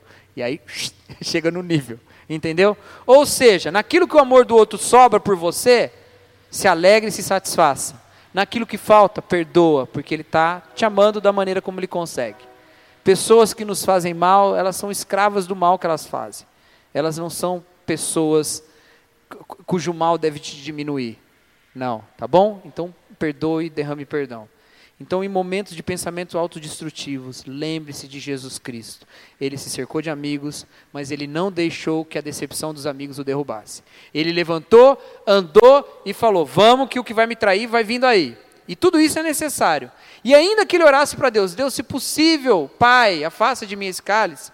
Ele diz: Seja feita a sua vontade. E se a vontade de Deus for fazer você enfrentar esse vale, você enfrenta em nome de Jesus porque Jesus Cristo morreu para que você não precisasse morrer. Para que você não precisasse se desesperar com um mundo que parece que não tem amor. Para que você entenda que o amor de Deus em Jesus Cristo é o fato básico da existência. Certo? Amém? Então, se você passa na sua cabeça algum pensamento autodestrutivo, coloca isso dentro da sua mente. E quando parecer muito mais convincente que o mundo é um lugar de ódio e não de amor, lembra que o seu, a sua mente é habitada de mentiras, mas a palavra é a verdade. E ela é que vai acalmar o seu coração. É em Deus que você vai se fortalecer. Tá certo? E os adolescentes? Adolescentes, tem alguns, algumas questões de risco rondando vocês. E agora eu vou falar tanto para adolescentes quanto para os pais. Presta atenção. Tem algumas questões que acabam afligindo o adolescente hoje em dia. E talvez elas expliquem um pouco por que aumentou mais nos últimos anos, aumentou bastante nos últimos anos, essa questão do suicídio na adolescência. Uma delas é a própria depressão na adolescência, que parece ter se asseverado, como uma depressão em todas as faixas etárias, mas também acontece com os adolescentes. Seja atento para os sinais, não despreze, tá bom? Fica de olho, é, é, não, não, não, não vem com esse negócio, ah, não, depressão é frescura. Gente, depressão não é esse negócio que chega assim para a pessoa e fala, você está triste? Fica feliz. Ah, se fosse fácil, né, querido? Também não adianta se chegar, não, mas olha quanta coisa boa você tem na vida e tal. Gente, a pessoa vai sentir, ela sente até pior. Porque ela fala assim, com tudo isso eu não consigo ser feliz, então não. Né? Se ela achasse que tinha uma motivação na vida que a te deixasse triste, isso não era depressão. Isso era uma tristeza com motivo. A depressão é uma outra coisa, que o motivo externo não importa muito. Então, depressão se trata com um profissional. Depressão pode ser curada? Pode. E com certeza melhora. Se você caminhar certo no tratamento, melhora. Com certeza melhora, tá? Dá essa esperança também para que se um adolescente ou qualquer pessoa está passando depressão, dá essa esperança. Não, vamos lá, vai dar certo. Vamos, é assim mesmo. Como o adolescente ainda não formou a sua grande parte da sua personalidade, parece que a vida dali para frente é só isso. Eu tenho encontrado pessoas com depressão mais velhas e mais jovens. As mais velhas, elas conseguem entender um pouco melhor que aquilo vai passar. Porque elas tiveram um, um tempo de identidade não depressiva. O adolescente, ele está entrando nisso, então é difícil. Ele não acredita muitas vezes que vai passar. Dá esperança, porque passa. Essa não é uma esperança falsa, porque melhora. Pode ser que alguém em depressão precisa tomar remédio a vida toda? Pode, mas vai tomar remédio a vida toda por um monte de coisa, tomaria para depressão. Pode ser que não, que um dia você não vai precisar mais. Pode. Pode ser que você sare, você vai dar glória a Deus e testemunho, você vai ajudar outras pessoas. Pode, tudo isso pode. E a gente não sabe o que vai acontecer. Tudo bem? Esse é o problema da depressão. Pode chegar no suicídio? Pode. Também pode não chegar. Mas fica atento. Outra coisa. Depressão tem uma coisa. Depressão e suicídio, essa relação. Quando, às vezes, a pessoa está muito, muito, muito, muito, muito, muito mal, no abismo da depressão, o risco de suicídio é menor. O risco de suicídio geralmente é maior quando do abismo ela começa a melhorar um pouquinho. Porque este pouquinho enche ela de força para tomar uma decisão difícil. Uma pessoa com depressão no fundo do abismo, ela não tem força para tomar decisão nenhuma. Mas melhorando um pouquinho, ela se fortalece e aí é risco. Ou seja, não desiste. Não trata como, ah, graças a Deus sarou. Não, fica atento, Entendeu? O tratamento leva um tempo. Parece que está tudo bem, continua tomando remédio até a hora de parar. Se é que você entrou num caso de remédio, né? Tem depressão, que não se trata com remédio. Então, tá bom? Tudo bem? Então entra lá. Eu estou falando isso. Por que, que você está falando isso? Você não é médico, psiquiatra, nem psicólogo? Porque eu sou um pastor. Porque se eu fosse um médico, psiquiatra, psicólogo, você ia falar, ah, não sei não. Mas eu sou um pastor que não ganha nada com isso, não tem nada a ver com isso. E estou dizendo, você vai vir confiar no seu pastor que ele vai te curar da depressão, e isso está além do que ele pode fazer. É igual você vir para o seu pastor e culpar ele porque ele não te curou do câncer. Então a doença você vai para um profissional. O pastor pode ajudar? Pode muito. Um amigo, demais. Todas as relações sociais ajudam muito quem está com depressão. E todos os especialistas falam isso. Mas você também vai precisar de um profissional em muitos desses casos. Tudo bem? Então, atento para isso. Mas vamos falar de outras coisas. Adolescente tem um problema de às vezes passar por decepções amorosas. Como eu disse, isso passa. Não tome isso como o fim da sua vida. Mas outras decepções com a vida têm esse caráter de parecer que o mundo agora é um negócio hostil e ruim, onde eu só tenho desapontamentos. Querido adolescente, isso passa também, tá bom? Isso passa, melhora. Às vezes você olha para gente muito negativa ao seu redor e acha que isso que aconteceu com você foi o que quebrou essa pessoa pro resto da vida. Não é. Confia em Deus. Ele tem uma vida para te caminhar ao lado dele. Não toma uma decisão com base numa questão pontual. Caminha com Deus. Creia na palavra. Tá bom? Outra coisa. Redes sociais e isolamento e solidão. Queridos, hoje em dia a gente acaba se conectando com o mundo e, e, e se isolando ao mesmo tempo. Eu não gosto muito daquela frase que fala assim: as redes sociais ou a internet afasta as pessoas. Não sei. Os meus alunos que tinham Twitter lá, eles passavam o dia inteiro falando entre eles. Meu Deus do céu. Eles nunca tiveram tão conectados, tá bom? Melissa e Quinones são meus amigos a partir da internet. Fizemos amizade a partir da internet. Aproximou pessoas, não separou. Então, não gosto muito dessa frase, porque ela é muito simplista. Mas, a internet ela tem um negócio. Eu vou contar uma, um exemplo, uma ilustração para você entender. Não só a internet, todos os meios de comunicação. Imagina que você vive numa propriedade que tem duas casas com duas pessoas, você e mais uma. Vocês têm a sua vida e tal. Um dia você acorda, vai na casa do vizinho, bate na porta, a porta fechada, o vizinho não está lá, você volta para sua casa. O que, que você pensa? O vizinho saiu, o vizinho foi a algum lugar, foi comprar, sei lá. Agora, imagina que você tá, mora numa cidade e você vai, acorda um dia de manhã e todas as casas estão vazias de todos os lugares para onde você vai. O que, que você vai pensar? Se é crente, você vai falar que foi arrebatamento. Mas você vai pensar que alguma coisa terrível aconteceu. Em qual dos dois o sentimento de solidão e isolamento é maior? No segundo, na cidade. A internet é desse jeito. A internet encheu você de portas e às vezes elas estão vazias. E elas te dão um sentimento de que você está mais isolado, porque você tem mais meios de comunicação que não estão dando em lugar nenhum. A gente sentia um pouco isso já no início da internet, quando era só mato na internet, né? Naquela época que não tinha ninguém. Você entrava no ICQ, né? Gente, antes do Messenger, do WhatsApp, antes do WhatsApp, tinha uma coisa chamada MSN Messenger. Antes do MSN Messenger, tinha uma coisa chamada ICQ. Antes disso, tinha o Mirk. E antes disso, o sinal de fumaça. Mas na, na, na época do ICQ, a gente entrava, é engraçado, a gente saía do União de Adolescentes, falava, entra lá no ICQ. É, beleza, porque o WhatsApp, ele apita. Mas o ICQ não, a pessoa tinha que se conectar e estar disponível para conversar. Você estava conversando com a pessoa lá, mas aí você ia no ICQ conversar com ela. Né? E falava lá com a pessoa lá.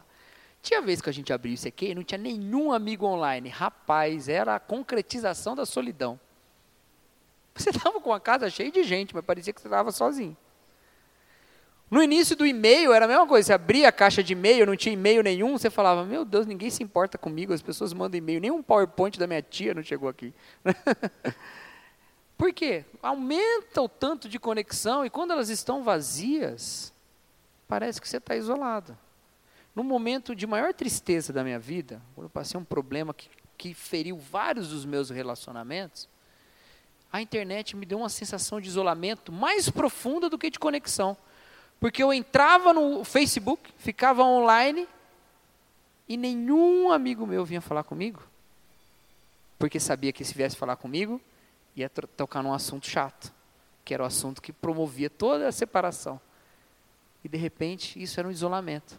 Teve um dia que eu estava num sentimento tão dessa maneira que eu pensei, gente, o que, que eu estou esperando? E aí veio uma definição de solidão para os dias atuais. Solidão hoje, sabe o que, que é? É você esperar desesperadamente uma interação virtual que substitui um abraço. Porque quando você estava na sua casa sozinho e triste, você não esperava que aparecesse um abraço do nada. Mas agora você espera que venha uma mensagem de alguém, você espera que venha uma conexão de alguém. Nesse sentido, as redes sociais aumentam a solidão. Então, cuidado. Parece que você tem um monte de amigo na internet e às vezes você está se isolando. Tem amigos fora da internet. Até porque amizades na internet elas são limitadas. Se você mandar uma mensagem no grupo dizendo assim, né, se a gente fizesse parte do mesmo grupo, mandar uma mensagem lá, queridos, orem, né, pela minha mãe, está doente. Eu ia escrever para você orando. Ou eu ia mandar um emoji de mãozinha. Né? Isso é oração, não é high five, tá, gente? É oração, é emoji de mãozinha, tá? É, é a oração. Eu ia mandar para você. Gente, que amizade fácil, né? Eu não preciso te ouvir chorar, eu não preciso te abraçar, você não vai molhar meu ombro com as suas lágrimas. Eu não preciso perguntar se você está precisando de alguma coisa, eu só mando um emoji para você assim, ó. Então é uma amizade muito fácil, quando você está dando, né? Mas quando você está recebendo, é muito insuficiente. Então tenha amizades para além da vida virtual, tá bom? Construa amizades. Um cara chamado Emerson, um filósofo americano, ele disse uma frase muito bonita sobre amizade. Ele falou assim: a única maneira de ter, ter um amigo é sendo um amigo. Tão simples e tão verdadeiro, né? Só tem um jeito de você ter um amigo. Se você for um amigo também, não existe amizade de mão única, só existe amizade de mão dupla, né? Então, seja, tenha, construa amizades, tenha amigos, tá bom? É, então, cuidado com internet e redes sociais. Você parece ter uma falsa ilusão de conexão, mas você está isolado. Inclusive, quando a gente fala de grupos que fazem mal para adolescentes e trazem pensamentos ruins para adolescentes, onde estão esses grupos? Tudo na internet. Olha que conexão nociva que está trazendo a autodestruição. Entendeu? Cuidado. Outra coisa, e agora vamos falar, já começar a falar a respeito do outro.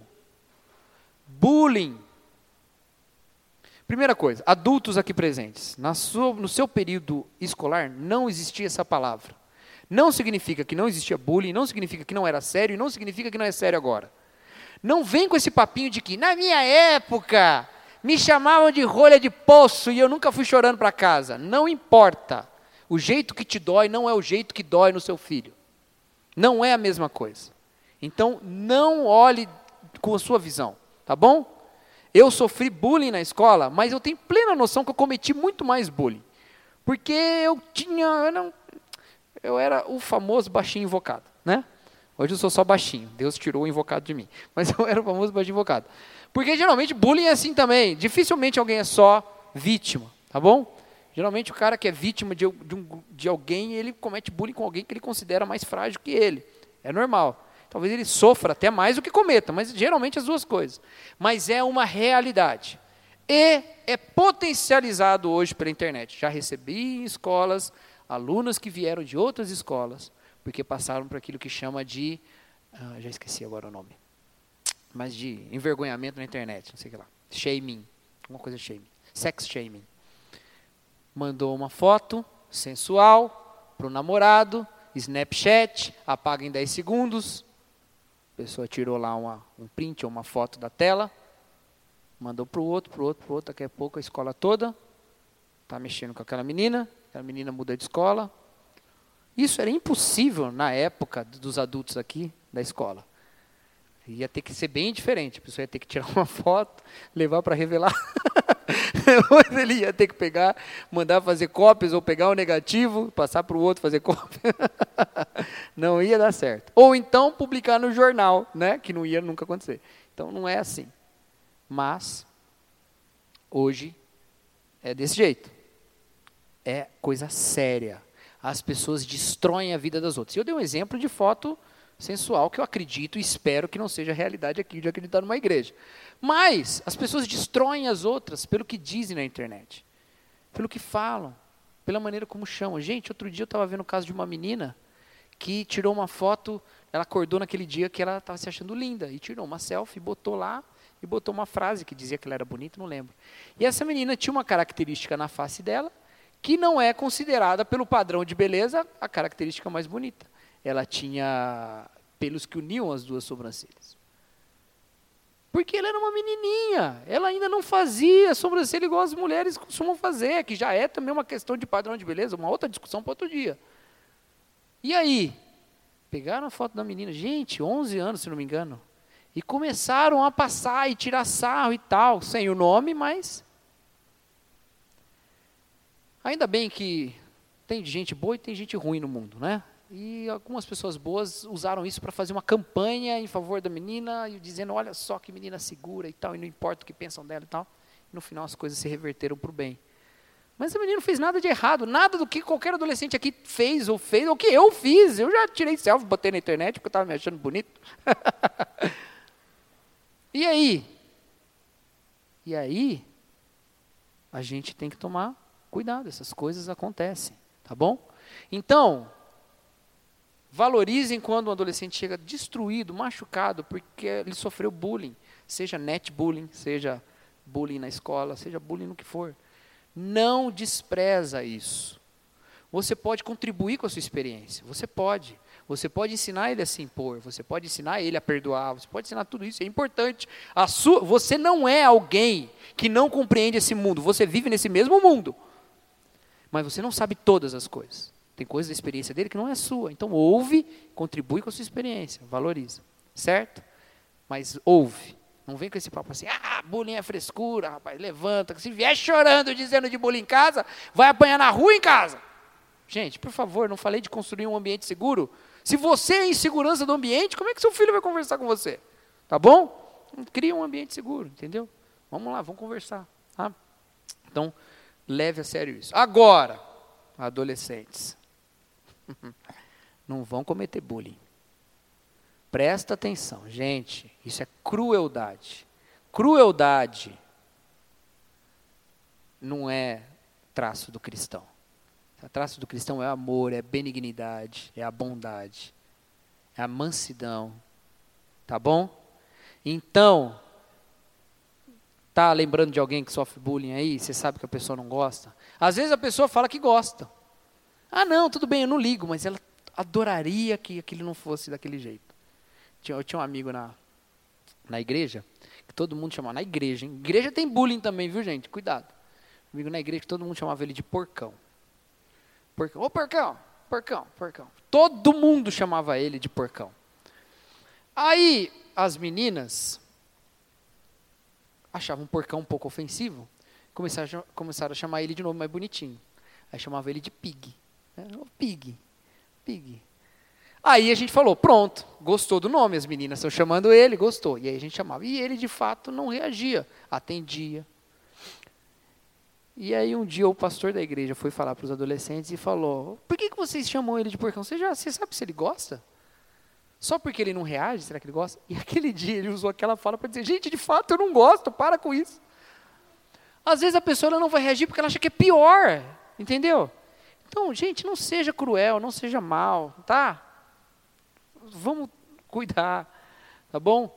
não transmita nada que, que, que denigra alguém. Gente, nós somos a fonte do amor aqui. Esse amor de Deus em Jesus Cristo em nós é para a gente transmitir, entendeu?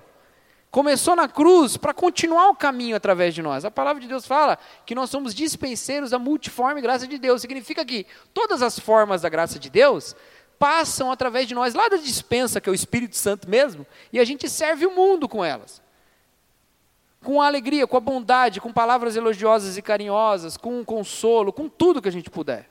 Tá bom? Então seja essa luz. Eu, adolescente às vezes não sabe como brilhar a luz na escola. Sabe como é que você pode brilhar a luz na escola? Só não sendo uma pessoa ruim. Entendeu? Na hora que alguém estiver fazendo maldade com alguém, faça uma bondade para aquela pessoa. Defenda o indefeso. Esteja com o solitário. Eu tenho vergonha de falar de Jesus. Se ele me perguntar alguma coisa, cara, ninguém vai te perguntar nada se você for lá e perguntar por que alguém está triste. Ele não vai perguntar, mas e esse Jesus aí? Entendeu? Então, a melhor maneira de você começar a falar de Jesus onde você estuda e onde você trabalha é sendo uma pessoa boa lá, aproveitando as oportunidades para ser uma pessoa boa. Entendeu? E não para ser uma pessoa ruim. Certo? tem que falar sério sobre isso, porque isso está sempre vinculado com as situações de, de depressão e suicídio na adolescência. Tá bom? E aí o seguinte, então não se isole, não se engane porque a internet é, é uma, parece que está te conectando com o mundo, tá? Não se entregue para os problemas como se eles fossem inextinguíveis. Não cometa bullying e quando alguém estiver sofrendo bullying, cuide e pais atentem para essas questões com seus filhos e procurem um especialista em caso de depressão. E sinais disso. Seu filho tem se isolado muito. Seu filho tem é, aparecido com marcas de autoflagelação. Isso é uma coisa que tem acontecido. De repente, as, as pessoas têm se marcado, se machucado. Isso é um traço que às vezes nem a própria pessoa sabe dizer. Ela, ela não, nunca pensei em me matar. Mas isso é um traço de que alguma coisa está errada. Toma cuidado, presta atenção. Mudança repentina de humor, eu falei que é normal, altos e baixos, mas uma mudança de personalidade de uma hora para outra, cuidado. Cuidado, tá bom? É, se isolar demais, como eu falei, né? Eu já falei isso, né? É um sinal também, tá? Consumo de drogas e de álcool é um estágio, às vezes, de um refúgio. E isso na adolescência é pior, porque atua de duas maneiras. É um indício de alguma coisa errada e é uma causa de alguma coisa errada depois. Porque o cérebro do adolescente ainda está se formando, né? Foi o que eu li, né? Ainda está se formando mais ou menos até os 18 anos, e justamente a parte que faz a, o peso das consequências. E tomar algum tipo de, de entorpecente ou de químico pode prejudicar na formação justamente da, da, da parte do cérebro que lida com as consequências. E lembra que eu falei de uma disparidade entre o intelecto e a emoção? Aí tá, isso acaba ocasionando mais ainda. Né? Então é um indício, mas também pode ser uma causa. Então cuidado, tá? Cuidado e preste atenção nisso. E esteja atento a tudo isso. E por última coisa, e era para eu terminar isso mesmo, eu me alonguei muito mais do que eu queria, mas tinha muita coisa para falar. Última coisa. Sabe o que a gente está fazendo aqui? Você sabe por que você está aqui? Você não está aqui para me ouvir. Porque você poderia estar em outro lugar ouvindo uma pessoa muito mais conhecedora do que eu. Você não está aqui também por esse tema. Porque para aprender sobre vários temas, você podia estar numa faculdade, numa universidade, num auditório. Você podia abrir um TED Talk no YouTube, você podia. Tem um monte de coisa que você podia fazer. Você está aqui porque você é uma igreja. E a igreja é um corpo. E o corpo, ele é juntado por ligações, por vínculos. Esse vínculo é o amor. Significa que nós precisamos criar nas nossas igrejas um ambiente de amor nos quais os relacionamentos são sarados e sadios. Entendeu? Então uma pessoa entra aqui com um problema, ele é problema seu.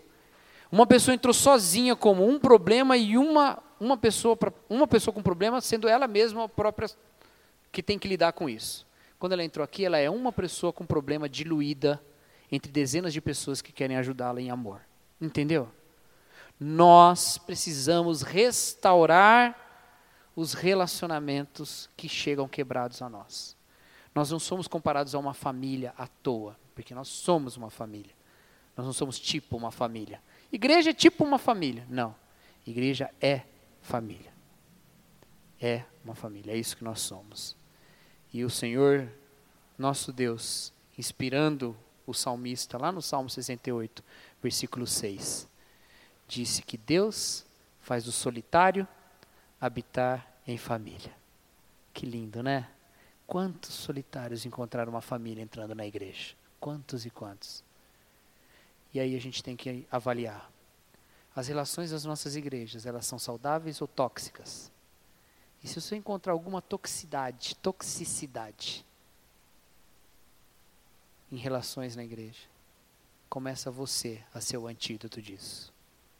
Depositando perdão nos amores imperfeitos, oferecendo o melhor amor que você pode dar, indo além do seu conforto para amar, porque o amor de Jesus custou um sacrifício vai custar um mínimo sacrifício seu em comparação com ele. Mas é assim que a gente ama. Não ama sem sacrifício. E eu clamo a Deus que as nossas igrejas salvem vidas, não só almas, mas vidas de suicidas solitários que encontrem uma família. Amém? Que assim seja então. Abre para pergunta, faz uma oração antes. Oração? Então, vamos orar então, queridos. Senhor nosso Deus, nós te agradecemos, ó Pai, pelo teu amor revelado em Jesus Cristo, porque não existe outro amor maior, nem nunca existiu, nem nunca existirá, e não existe nada que possa ser chamado de amor que não é expressão deste amor primeiro, ó Pai. Nós te louvamos, ó Deus, porque em Ti encontramos um amigo, um Pai verdadeiro e perfeito, um amor perfeito. E rogamos que o Senhor, ó Deus, visite cada solitário essa noite Cada um que aqui está e que entrou aqui com pensamentos de morte, que tenham a sua mente limpa, ó Deus, desses pensamentos. Mas cada um desta igreja, das outras igrejas aqui representadas, da minha igreja, ó Pai, que tenham alimentado pensamentos autodestrutivos, ó Deus, e que não estão aqui hoje, estão nos seus lares, que possam, ó Pai, receber uma visitação do seu Santo Espírito neste momento, ó Pai que ali, ó Deus, não prospere a mentira, que naquela mente o diabo não se crie, ó Deus, mas que o teu espírito enche o coração e a mente, e a tua paz, ó Deus, o segure firme na vida do Senhor, ó Pai. Senhor, nós rogamos pelas nossas igrejas que sejam ambientes sadios, que sejamos famílias verdadeiras, ó Deus, em Cristo Jesus, e que possamos, ó Pai, acolher todo que entra pelas nossas portas, buscando a Deus uma relação que vai além de um like, que vai além de um contato frio, ó Pai, mas que vá realmente para a cruz, ó Deus. Relações de amor sacrificial, porque é isso que nós temos para oferecer, porque é isto que nós recebemos de Jesus Cristo, ó Pai.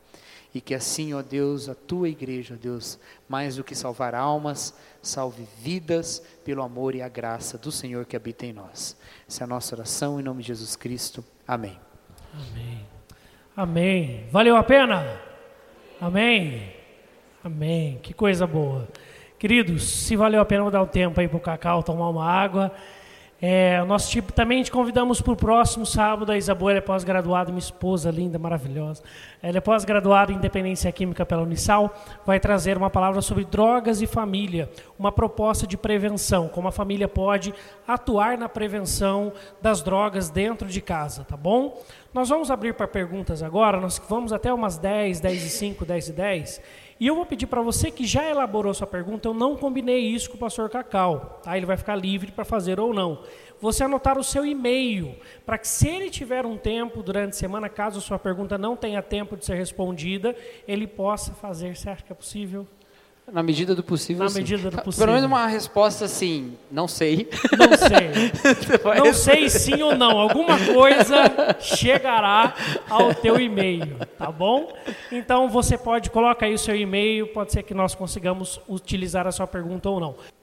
Olha só, é, eu não sei o efeito que a internet em idade tenra idade causa na formação da pessoa. Acho que mais do que a internet, é a questão da, do touchscreen, da tela, né? Porque é uma coisa muito interessante. A gente consegue fazer a diferença, né? De, deve ter alguma influência em época de formação de motora, não sei, eu realmente não sei. Mas é uma coisa muito louca, né? Porque você, você passa assim, passa o dedo tal. E você sabe que se você abrir uma página, você não vai fazer assim, não vai correr. você consegue mais diferenciar o que é físico, o que é virtual, né? Não sei se isso chega a afetar alguma criança. Agora, a internet tem um problema de ser uma conexão com o mundo, né? Isso pode ser uma exposição. Então, assim, gente, às vezes, eu acho que o maior risco da internet e a criança, agora falando do ponto de vista não tão soci, é, é, de saúde, mas do ponto de vista social mesmo, não é nem a criança que acessa a internet, mas é o que o pai faz com a criança na internet. Outro dia, semana passada, Semana passada um casal perdeu a guarda dos filhos porque eles expunham na internet bullying que eles cometiam com os filhos na internet. Um casal americano ou canadense, não me, não me lembro agora. Americano, né? Para completar, os filhos eram adotados. Dava a impressão de que eles adotaram um monte de filho para fazer isso. Não sei se foi, mas perderam guarda de três filhos e eles tinham vários e três eles perderam guarda. Coisas assim terríveis, obrigar o filho a bater na filha, por exemplo sabe, na, na câmera e tal. As pessoas estão perdendo a noção, elas expõem certas coisas dos pequenos que não, que não são, que são problemáticas, né? Não estou falando que todo tipo de exposição é ruim, não sei, acho que não. Tem gente que cresce aí, que cresceu com família de famoso, está exposto desde pequenininho, teve uma vida tudo bem. Mas cuidado, né? Cuidado com o que vai fazer e tal. É, então, isso é uma coisa. É, a baleia azul mencionada, né? É, ela é um, um problema. Até onde eu pesquisei, ela é um problema que só mostra o absurdo da vida que a gente vive. Porque to, quando você vai rastreando toda a história da baleia azul, você percebe que ela não tem uma, uma fundamentação factual. você não encontra uma evidência de que ela tenha sido uma coisa que de fato aconteceu com um grupo grande de pessoas. Ela foi um medo que percorreu a Europa, principalmente a, a Rússia, num período que parecia dar uma explicação para certos suicídios, que sumiu por um ano e apareceu aqui. E apareceu como? Com a TV noticiando isso, essa coisa virou um vídeo passando por WhatsApp, sites que começaram a colocar listas dizendo: esses são os 50 desafios da baleia azul. O suicídio que é mencionado que se liga com a baleia azul, você sabe como é que essa menina se matou? Não tem nenhuma evidência de que ela entrou em contato com os tal dos, dos tutores da baleia azul. Ela tinha uma lista anotada no caderno dos desafios. Entendeu? Onde ela pegou esses desafios? Provavelmente ela pegou num dos milhares de sites que tem os desafios. Se você quiser entrar lá e ver, tem. O que estava na cabeça desse pessoal que botou os desafios? O que estava na cabeça de um jornalista, de uma TV, que é a TV Record, de expor uma notícia sem fazer a, a checagem dos fatos antes? Então nós temos vítimas da baleia azul no Brasil? Tivemos? Tivemos! Vítima de uma coisa que não existia. Como isso? Porque está todo mundo viciado nesse negócio de clique na internet. A gente tem um monte de site mentiroso na internet que é cheio dos tal dos caça-cliques. É o clickbait, né? Que é um monte de, de, de, manchetes assim que dão vontade de você clicar. Então, cuidado, tá? Tem um efeito que a gente, que em, em época de, em, sobre esse assunto de depressão, tem uma coisa que chama efeito Werther, né? Que é quando você fala do assunto, que, que é Goethe, o autor alemão, escreveu um livro, O Sofrimento dos Jovens, do Jovem Werther, e um monte de gente leu, e aí teve uma onda de suicídio, um aumento de suicídios, por causa da leitura de um livro. Então, esse é um dos medos da gente abordar o tema, porque as pessoas acham que só de falar no tema as pessoas vão se matar. E aí não fala, e aí a coisa piora. Então, espaços como esse são muito valiosos. Parabéns pela coragem, parabéns à igreja. Só que a fala irresponsável gera o problema. E aí o pessoal começa a mandar negócio de baleia azul, negócio de não sei o que lá, uma onda de suicídios, tá? O adolescente vai, que negócio é esse? Que legal, vamos ver. O que está acontecendo? Olha, está todo mundo falando dessa pessoa aqui. Inconscientemente, ele nem sabe que ele está pensando nisso, mas ele está falando assim, de mim ninguém fala. e aí entra naquele caso de que a pessoa quer, ela quer dar uma, uma mensagem da ausência que ela tem, mas ao mesmo tempo ela não percebe que ela não vai estar aqui para ver a mensagem que ela deu. Entendeu? Então, este é um problema muito sério da internet. Mas, em geral, o problema não são as crianças, o problema são os adultos. É o que os adultos fazem com a internet, o que os adultos fazem com os filhos na exposição e o que os adultos fazem com a irresponsabilidade das coisas que compartilham e que falam. E os jovens também fazem isso, o adolescente também faz, né? Então, mas quem posta, quem trabalha nos sites, quem trabalha na TV, são os adultos. Então, esse negócio da baleia azul me deixou muito irritado por causa disso. Então, a baleia azul é um risco real? É. Dificilmente os grupos de baleia azul são riscos reais. Pode ser que algum seja real, mas surgiu depois. O que tem sido como um risco real é o buzz, é o, é o, é o burburinho que isso gerou, a curiosidade e as pessoas indo atrás e fazendo os desafios por conta, às vezes, sem grupo. Então, fruto da irresponsabilidade. Né? É, lógico que eu não aconselho que e aí eu vou do que eu falei a única coisa que eu acho perigosa mesmo de você ficar dando muita coisa para criança muita muito celular e tablet essas coisas é você fomentar o isolamento isso eu acho bem perigoso tá não falei que as pessoas podem se isolar isso pode acabar se tornando um meio primordial de contato com o mundo que não seja o contato com as pessoas então eu acho eu acho que isso é um risco real né? Então, é, se souber equilibrar direitinho, é, eu acho que é que, que aí a questão da idade vai, vai ter outros problemas de psicologia do desenvolvimento, tal, que aí eu já não sei, tem que falar com alguém que, que saiba mais, né? Mas foi bom que você trouxe baleia azul, porque eu não tinha falado disso e a gente já falou. né? Mas muito obrigado pela pergunta. Mais alguma pergunta? Quando não tem pergunta, quer dizer que foi muito bom. Ou não, né? Deixa eu falar. aí o pessoal já está satisfeito. Deixa eu falar uma coisa aqui. Quem daqui coisa? é dessa igreja, membro frequentador dessa igreja? Levanta a mão aqui. Então é o seguinte: quando você chegar na sua casa hoje, antes de dormir, você vai fazer uma oração agradecendo a Deus por esta igreja. agradecendo a Deus por a gente ter espaço como esse e ter esses temas que estão sendo tratados aqui. Porque não, é muito mais fácil a gente ignorar algumas coisas. Faz uma oração pelo pastor Daniel, porque eu imagino que ele não tomou essa decisão sozinha, mas porque isso aqui é uma reflexão a partir da Escritura sobre o que o mundo está passando. E a gente precisa disso. Né? O John Stott, já citado, ele escreveu um outro livro que em português vem com um título muito interessante. Em inglês ele chama Cristão Contemporâneo, um título chato. Em português ele veio com um título mais legal, que é Ouça o Espírito, ouça o mundo. É isso que a gente está fazendo aqui. A gente, tá, a gente ouviu o mundo e veio ouvir o Espírito. Tá? Isso é o início, o início não, o princípio, né? Princípio de toda igreja que é relevante. E essa é graças a Deus. Então eu agradeço a Deus pela coragem, pela oportunidade e agradeço e agradeça também por você fazer parte disso aqui que está acontecendo. Amém?